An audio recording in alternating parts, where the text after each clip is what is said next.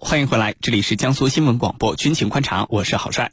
在上半段节目呢，我们一起讨论了美国跟印度举行了二加二会谈，这次的会谈传递了哪些信号？那么在下半段节目，我们将继续来关注以色列同意美国向阿联酋出售 F 三十五战斗机，以色列为什么突然态度转变呢？我们的军事评论员稍后将为您详细解读。追踪世界军事热点，关注全球战略格局。江苏新闻广播军情观察，主持人郝帅为您传递铿锵有。美国和印度举行二加二会谈，这次会谈传递了哪些信号？军情观察为您详细解读。十月二十六到二十七号，美国国务卿蓬佩奥和国防部长埃斯珀将在印度首都新德里跟印度的外长苏杰生还有防长辛格共同出席美印之间的二加二部长级会议。蓬佩奥还将会见印度总理莫迪，并与其他政商领袖讨论如何推进美印全面战略伙伴关系。那么，美国跟印度这次的所谓“二加二”会谈，主要都谈了什么事儿？传递了哪些信号呢？接下来，郝帅邀请军事评论员和您一起关注。袁教授，这次美国和印度两国的防长和外长一起进行了所谓的“二加二”会谈。蓬佩奥呢，还将跟印度的总理莫迪进行会见。那么这次他们主要谈了哪些事情？有什么样的实质性成果呢？请袁教授为我们介绍一下。好的，呃，美国国务卿蓬佩奥和国防部长埃斯帕于二十六号呃到达了印度的新德里，呃，准备参加美印的“二加二”会谈。那么会谈呢？呃，举行之前啊，呃，实际上他们已经和印度的外长苏杰生，呃，以及呃国防部长辛格，呃，先后举行了先期的会面。那么蓬佩奥呢，还会见了印度的总理莫迪。那么这三场先期举行的会谈啊，呃，可以说已经充分剧透了美英二加二会谈的内容。那么美国上周五呢，还公布了他的声明，说呢，美印此次二加二会谈的四大主题是区域安全合作、防务信息共享。军队间的交流以及呢军火贸易，从目前美印双方透露的信息来看呢，我们也可以对这四大主题啊做一个更加详细的解读。首先看他所谓的区域安全合作，呃，合作显然只是一个借口，共同对付中国才是美印合作要谈的真实内容。那么，蓬佩奥和埃斯帕在美国大选在即的关键时刻，呃，去出访印度，呃，就是要借助。反华的议题，鼓动印度来对抗我们中国，从而为即将开始的新一轮大选谋取选票。呃，因为在当前啊，中印因为边界对峙关系变得紧张。那么在这个时刻，如果能将印度拉拢进入美国的反华同盟之中呢，无疑是他们一个呃有效的政绩。那么对于攻击政绩频频的特朗普政府来说呢，这显然是很有吸引力的。而反华议题呢？在当前美国政坛又是很受欢迎的，很容易博取选票。那么对于印度来说呢，呃，则是希望借助这样的机会呢，用对华强硬的姿态去讨好美国，从而进一步的获取美国对自己的支持。那么好，狐假虎威，呃，在边界问题上占取更多的便宜。所以双方一拍即合，合作反华成为他们共同关心的热门话题。那么第二个议题呢是呃防务信息共享。按照美印提前公布的信息啊，此番呃美印两国将会签署一份地理空间交流与合作协议，呃这份协议呢会使得美印两国啊可以共享美国的情报地理信息，那么这样呢就可以提供呃让印度呢获取导弹和无人机的呃导航信息，那么使得它的导航的精度得以大幅的提升。那么第三呢是军队间的交流，那么美印呢会在呃，会谈中呢，谈到下一阶段双方军队交流的项目，呃，会确认呢下一步双方联合军演和军队交流的这个具体内容。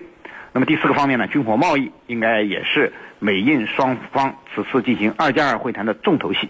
那么美国希望扩大对印贸易的呃军火贸易的出口，以赚取更多的外汇。而印度呢，则希望通过购买美国的军火来提升印度军队装备的先进性以及。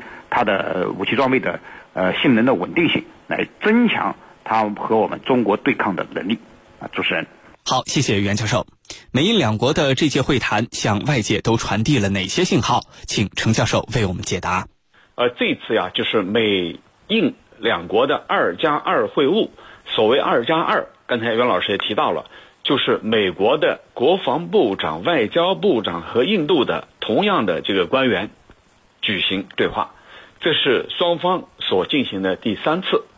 呃，此前呢，曾经在新德里和华盛顿各举行一次，今年是第三次。而今年这个第三次啊，它很有意思。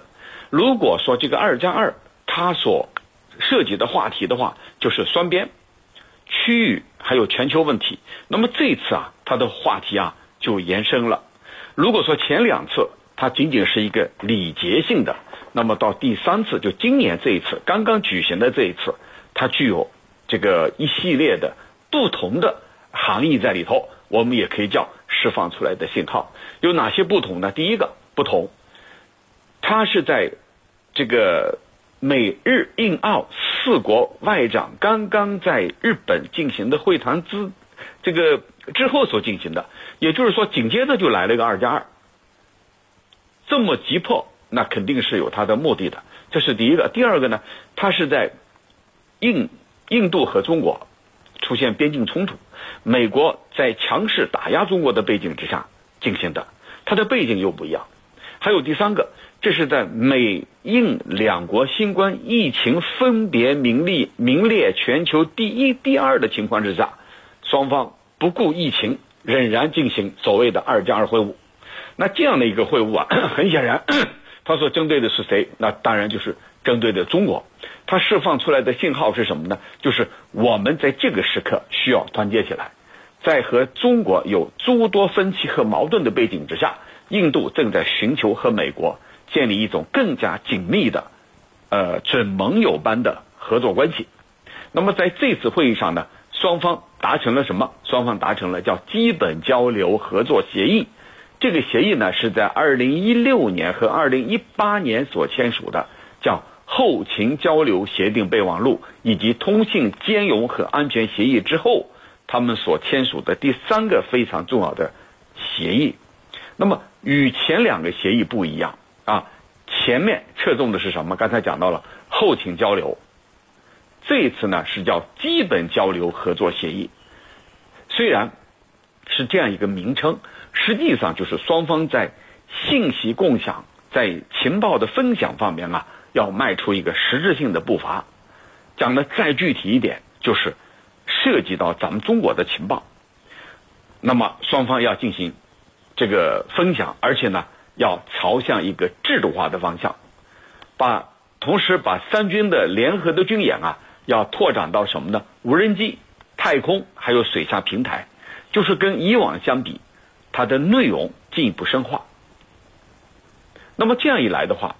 从理论上来讲，美国将向印度提供有关中国的这个情报和信息，那么它就有可能使印军未来的打击的这个精准度啊得以提升、得以提高。因为你有了精准的情报，那么你军事打击你才有依据。所以这个基本交流合作协议啊，我们还是不能小觑它。它未来啊。啊，有可能会起到比较重要的作用。那么再一个呢，就是呃，双方啊，还可能进行这个更多的武器交易。比如说，印度已经决定从美国采购武装无人机，用于定点打击的，像这个 Mk 九八啊，Mk 九 B 无人机，像这一类的。那么就意味着双方在国防情报交换的。这个合作方面啊，迈向一个制度化，同时呢，实现一个叫实时情报共享。那像这样一个共享啊，一般来说，美国只和自己的盟友，像英国呀这些自己的盟友进行实时情报分享。这次呢，把它扩大到印度啊，这个明显的就是要给印度方面提供一个很重要的这个。基础是什么呢？就是如果你印度跟中国继续硬扛下去，我美国一定在背后对你支撑，一定会提供你所需要的，像情报啊，像信息啊，还有其他方面的，像无人机啊这些，我会提供这些你所急需的，来有助于你在和中国的这个军事对抗当中啊，不至于吃亏啊。所以呢，二加二这样的会晤，前两次它是一个礼节性的。每两年啊，每一年举行一次，一个是一八，一个是一九，今年是第三次。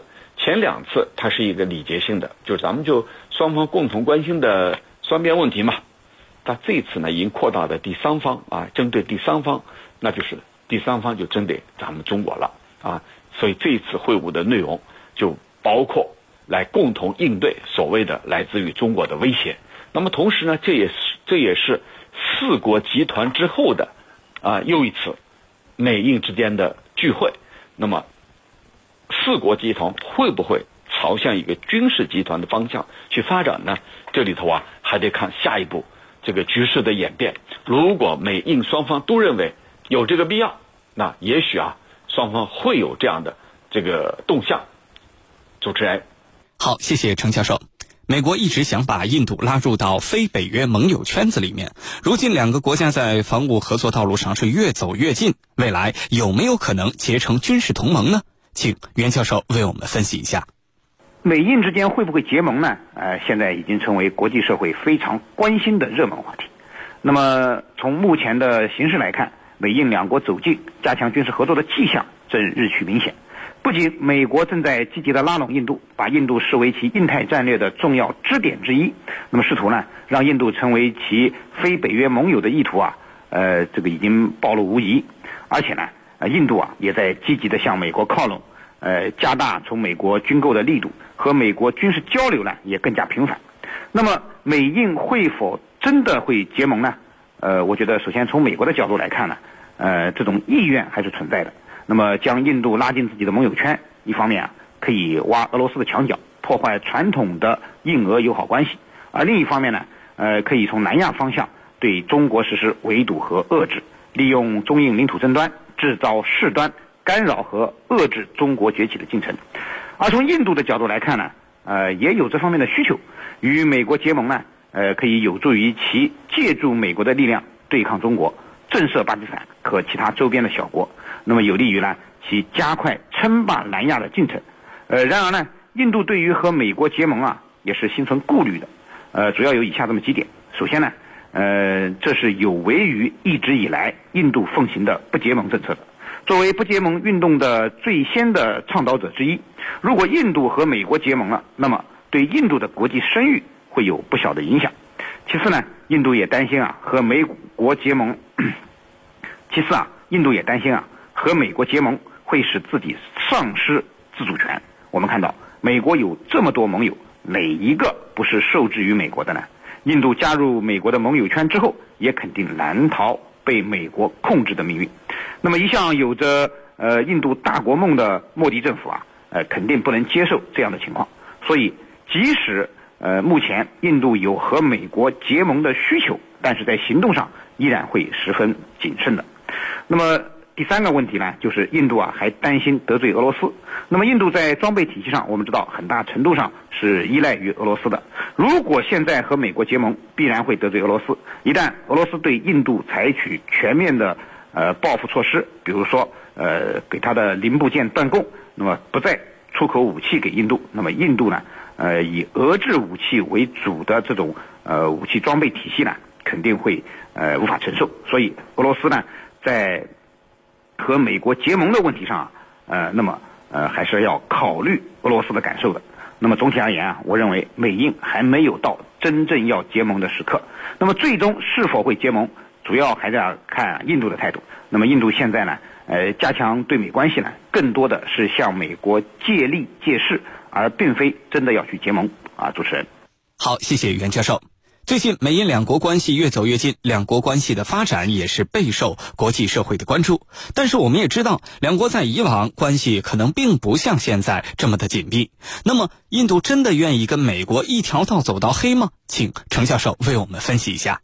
呃，好的，刚才我们分析了美印双方啊有着共同的需求，这个共同的需求呢，就是应对咱们中国。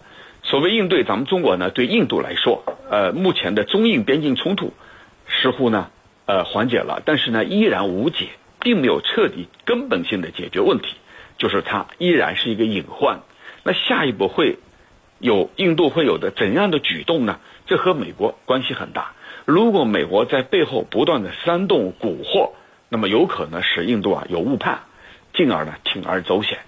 那么如果说美国是一个负责任的大国，像一些欧洲国家就不同，他们是呼吁啊双方要这个以和谈为主，而不是付诸诉诸武力，这个动用军事力量。呃，印度呢目前已经下令，就是出于自卫，我们可以动用武器装备，啊，就是动用热兵器了。呃，很显然，这个美印双方的这种关系啊，它事关地区的和平和稳定。那么，美印之间它有没有分歧呢？当然是有分歧的。它能不能形成最终的这个军事同盟呢？我认为不一定。首先，我们说在分歧方面，呃，比如说在军购和贸易方面，美印呢双方还是有着较大的分歧的。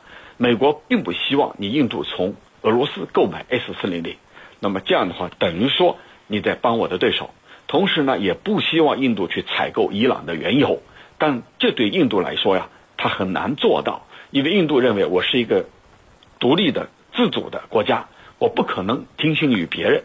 但是特朗普不是这么想，不是这么想的。你既然要买我的东西，那我要设置一些先决条件，所以双方在这个问题上是有分歧的。再一个呢，在贸易方面，由于美国当前所采用的是一种明显的、明确的。贸易保护主义啊，那么这就是双方啊在贸易争端方面也面临不小的这个分歧，甚至呢呃一些问题上还很尖锐，在经贸方面。那么第三个呢，就是在这个如何如何对待巴基斯坦、阿富阿富汗以及地区问题上，美国强烈的反对。而对于这个美国特朗普政府来说呢，他不太注重意识形态，就是我只要这个利益啊，利益至上。连任至上，如果把这两个问题解决了，什么都好说。但是对印度来说，你是否结盟，它关系着你这个国家的外交的原则。如果你摒弃了以往一贯坚守的中立和不结盟的这个态度和做法的话，那你印度啊，不仅你未来在不结盟国家里头你丧失了威信，同时你在印度国内也可能引起强烈的反弹。印度的反对派一定会不依不饶。人民党呢，靠的是什么？靠的是激进的一些做法，民族主义的情绪。但是如果说你在这个丢失了自我，干预去听从美国的这种呃蛊惑的话，那印度的老百姓坚决是不答应的。还有一个呢，就是目前印度国内的疫情仍然在发展，随着冬季的来临啊，第三波疫情还在迅猛的冲击。那未来啊，印度这个经贸这个。就业等各方面的形势都不容乐观。那么，尼莫迪政府啊，应该是在未来如坐针毡啊！你怎样去把这个国内的这个疫情控制好，把老百姓的就业给安排好，才是你首要考虑的。如果你在这个军事上、外交上不断的去采取一些冒险的举动啊，公然放弃不结盟的政策，那未来一定是千夫所指。主持人，好。